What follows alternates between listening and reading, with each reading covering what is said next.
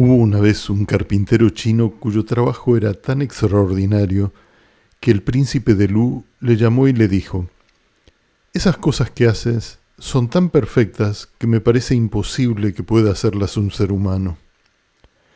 ¿Es cierto o no que recibes ayuda sobrehumana en tu trabajo?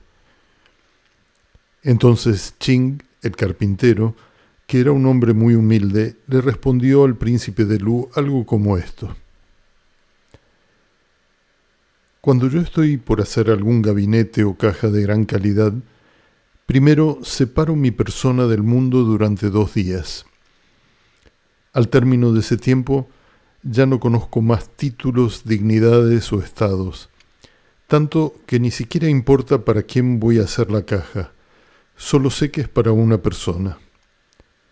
Ya no tiene ningún encanto ni hechizo, como tampoco ningún sentido el tener que hacer una caja mejor solo porque lo haya ordenado un noble caballero.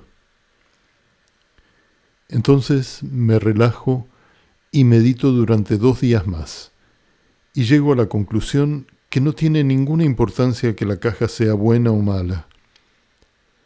No siento temor que mi trabajo sea insuficiente, ni abrigo esperanzas que sea sobresaliente.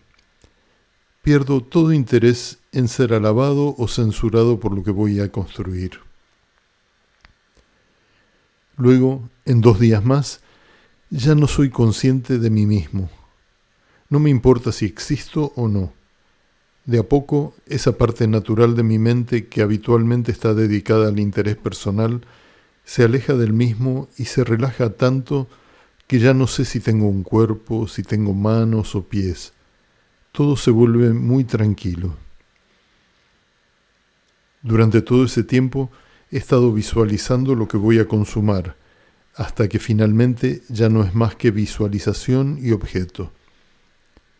Habiendo alcanzado con valor este grado de armonía interna, me interno en el bosque o donde quiera que estén los materiales para el objeto que voy a crear y vago hasta encontrar en alguna parte los elementos que voy a usar para mi trabajo, ya sea una caja, un gabinete o una pantalla. Una vez que encuentro ese algo dentro de otra cosa que ya existe, miro un árbol y digo, esa es mi caja.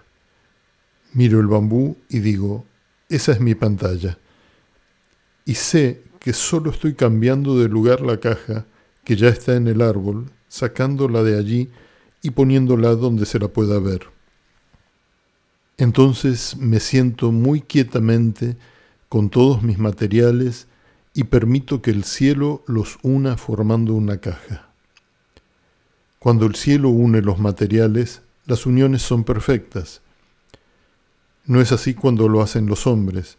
Las uniones no tienen perfección justamente porque un hombre puede decir, esta unión es mejor que esta otra, o debo hacer un buen encastre, o el comprador quedará satisfecho con la caja. En esos términos, todas las cosas quedan en la nada.